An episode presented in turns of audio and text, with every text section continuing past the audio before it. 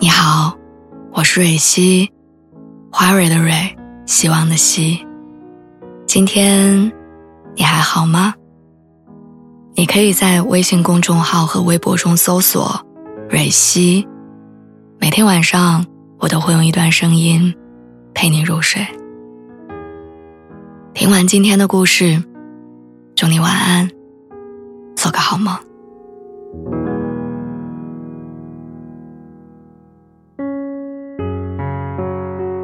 我听过对爱最好的描述，往往不是那么精巧的形容或者概括，就只是一句：“你要去爱具体的人。”唯有跟一个人真真切切的爱过，你才会知道，感受会胜过所有的语言。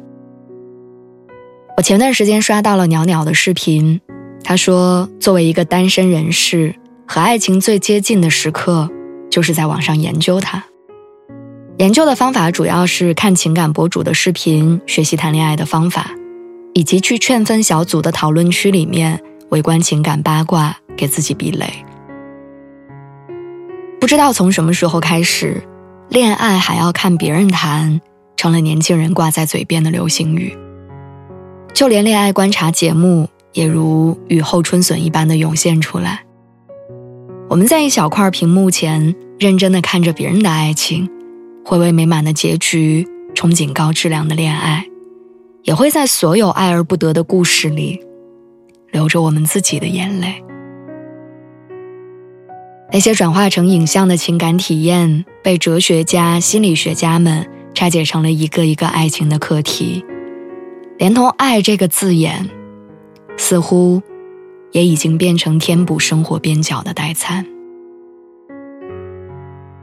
爱情在讨论当中被抽象化，我们甚至忘记盯着一个人眼睛的时候，既害羞又舍不得别过头去的怦然。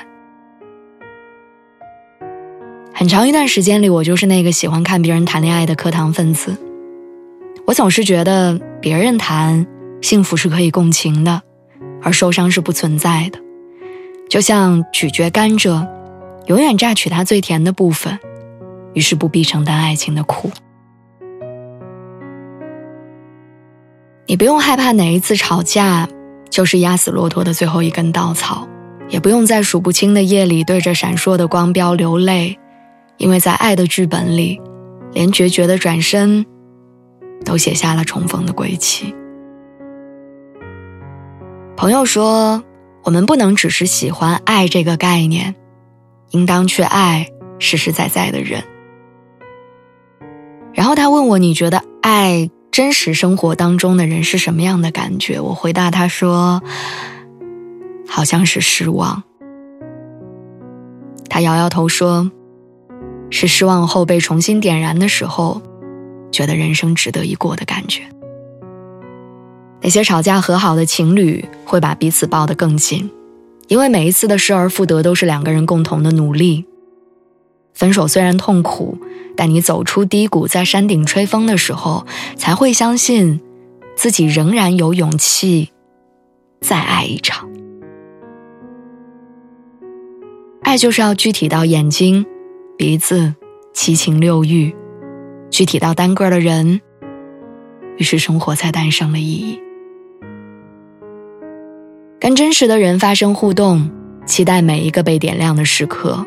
然后不怕受伤的重新走进风雨里，这些建议成为我拿起相机出门寻找的理由。偷偷恋爱的高中生会因为他把他的笔记借给了别人，而互相冷战不说话。公园里拍婚纱照的新人也会在镜头的甜蜜之外，为酒席的细节而起争执。男孩惹女孩生气，女孩独自走出很远，男生意外的。没有立刻追上去。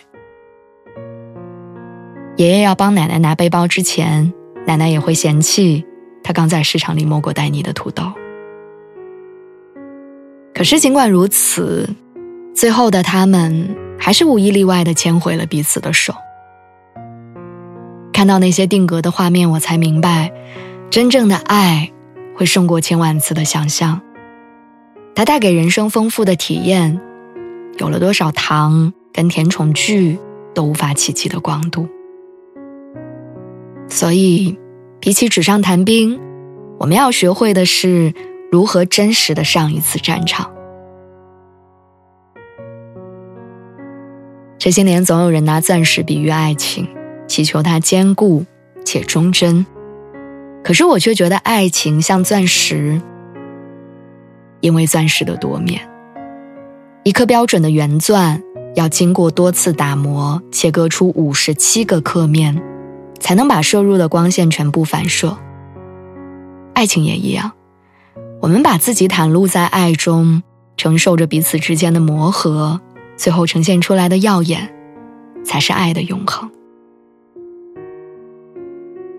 如果说土豆、笔记、酒席的争吵是相爱的常态，那这一切之后的牵手，才是我们为什么相爱。